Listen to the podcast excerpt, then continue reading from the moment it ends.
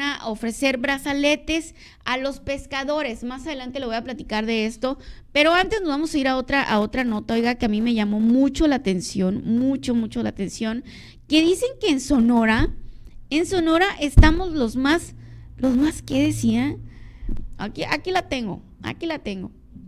Según dice un estudio del UNAM, dice que Sonora es el estado más infeliz más infeliz de México. Ay, Ay, oigan, tampoco es para tanto, ¿eh? O sea, o, sí seremos el estado más infeliz, como dice la UNAM. ¿Usted qué cree, oiga? ¿Somos o no somos el, el, el, el estado más infeliz?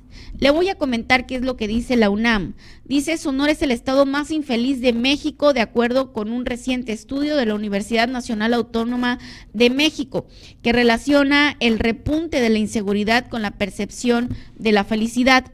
La disminución en los índices de seguridad provoca que México deje de ser un país feliz, pues aunque este estado de ánimo es una cuestión personal, no puede desligarse del entorno, afirmaron expertos de la UNAM.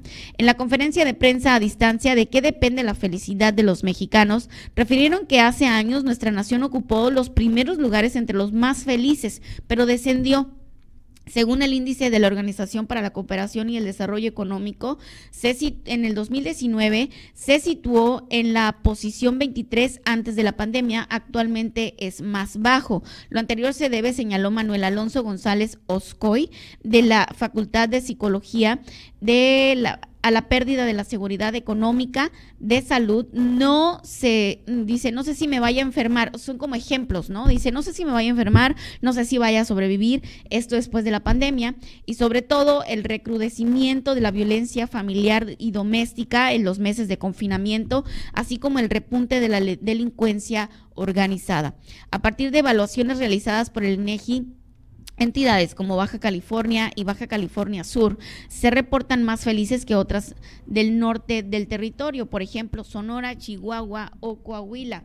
Fíjate, ahí andamos los más tristes en Sonora, Chihuahua o Coahuila, pero según los más tristes somos los de los de Sonora. Ahora resulta, Beatriz Georgina Montemayor Flores, del Departamento de Anatomía de Facultad de Medicina, coincidió en que a la situación de riesgo hay que sumar los efectos de la pandemia, pérdidas de personas queridas y en especial el estado de incertidumbre, el que prevalece a los seres humanos, dice, nos gusta creer que tenemos la certeza de lo que va a suceder sin importar la edad, si somos niños, adolescentes o jóvenes, una académica de la UNAM concluye tras el estudio que para ser felices necesitamos hacer lo que nos gusta de manera responsable. El problema es cuando hacemos lo que nos gusta de manera irresponsable, ¿no? Necesitamos un propósito, el amor y la compañía también son elementos para alcanzar ese estado, así como estar bien con uno mismo y conocerte. Al respecto, González Oscoy precisó, precisó que el contacto con otros seres humanos nos hace sentir bien, con quienes desarrollamos vínculos de amistad, la pareja, etcétera. Por eso, durante la pandemia, su ausencia generó una sensación de tristeza y de sazón especialmente entre los adultos mayores. Montemayores Flores explicó preguntarnos que preguntarnos qué es la felicidad y darnos respuesta implica saber quiénes somos y que nos hace felices. Ese estado eh, depende en buena medida de la voluntad y hábitos de encontrar el lugar donde estamos a gusto y donde debemos cumplir nuestros objetivos más que un concepto que podemos definir es una construcción que cambia el paso de la vida.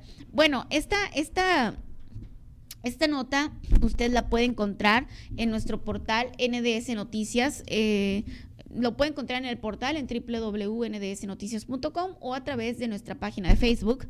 Y que bueno, viene muy completa que te dice que cuáles son los hábitos que debes de practicar para ser una persona más feliz y para elevar tu autoestima, ¿no? Pero aquí la cuestión, pues que nos están dando tips a los sonorenses, porque, bueno, yo creo que es para todo el mundo, ¿no? Pero en especial a los sonorenses que dicen que somos el estado más infeliz de México. ¿Usted qué opina? Usted tiene la última palabra. ¿Usted cree que somos muy infelices aquí en, en Sonora? Pues voy a ser bien sincera con usted, ¿no? O sea, obviamente hay días donde pues tampoco soy la más feliz del mundo, ¿no? Así como que, ¡ay, pura felicidad la Carmen! Pero óigame, tampoco es como que todo el mes ando infeliz.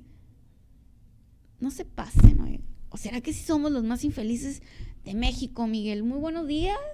Muy ¿Qué te buenos parece? días, Carmen Rodríguez, un excelente día para todas las personas que nos acompañan. Y fíjate, Carmen, curioso este estudio realizado por la UNAM, por la máxima casa de estudios de nuestro país, y donde dice que los sonorenses no somos felices, somos infelices. Pero la mejor opinión la tienen las personas que nos acompañan. Pónganos en los comentarios, ¿usted qué opina de esto? ¿Somos los sonorenses infelices? ¿Usted qué dice? ¿Será verdad este estudio? Obviamente debe tener alguna base, pero usted cómo se siente, cómo vive el día a día, eh, cree que no tenemos los medios necesarios para tener la felicidad. ¿Cómo la ves? Pues es que aquí dice que según uno de los, de, o sea, uno de los eh, indicadores. De los indicadores que, que nos ayuda a esa situación emocional que es la infelicidad, es que uh, se aumenta la violencia delictiva, ¿no? El, ¿cómo se, la, la, delincuencia organizada, pues, muy organizada, por cierto. Este, y según y mira cómo estamos. Imagínate que dicen que el Estado, que el Estado eh, de Sonora somos los más infelices, si ya, si ya lo reparten en áreas y según este estudio dice que, que, que donde pues se eleva la delincuencia organizada, ¿cómo estamos, cómo estamos los, los de acá de Obregón, de Guaymas? Y aquí en Navajoa, que estamos cerca de Obregón. ¿Cómo estará esta área, oigan? No, oigan. Está, pesado, está, pesado para nosotros, oiga. Pero bueno, eso es lo que dice la UNAM, la máxima casa de estudios en México. Usted tiene la última palabra y voy a leer unos comentarios antes de irnos a la pausa. Claro que sí, como de que no. Dice Imelda Duarte, muy buenos días, mi linda Carmen, bonito y bendecido fin de semana.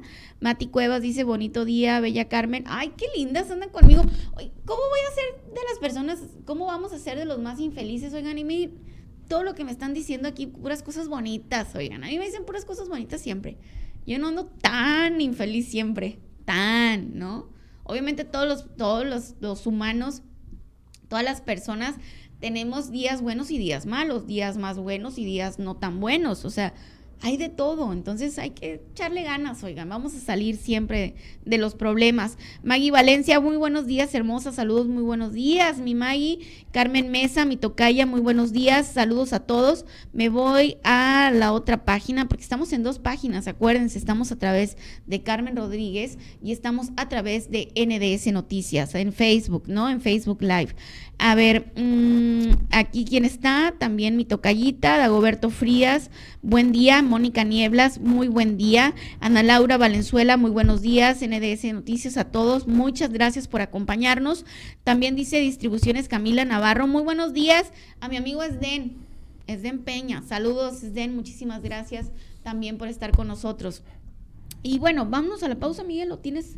Algo de información. Muy bueno, vamos a la pausa y continuamos con más información. Oiga, el brazalete que le van a otorgar a los pescadores de Guatabampo. Esto pues tras el, el ataque que hubo a un pescador en, allá en Guatabampo, pues los pescadores dijeron, no, pues oye, pues... ¿Por qué me voy a meter? Incluso las mismas autoridades recomendaban a los ciudadanos que no se bañaran en las aguas de Guatabampito.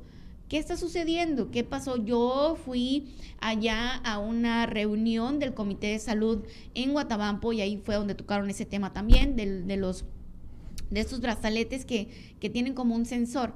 Y además también, ¿saben qué dijeron? que hasta, los, hasta nosotros podemos comprar el sensor. Bueno, entonces yo dije, bueno, ¿por qué entonces también nosotros deberíamos de tener un sensor de esos brazaletes? ¿Será que está muy complicado meternos al agua de Guatampito? ¿Andará todavía ahí merodeando el tiburón? Vamos a ir una pequeña pausa y continuamos con más información.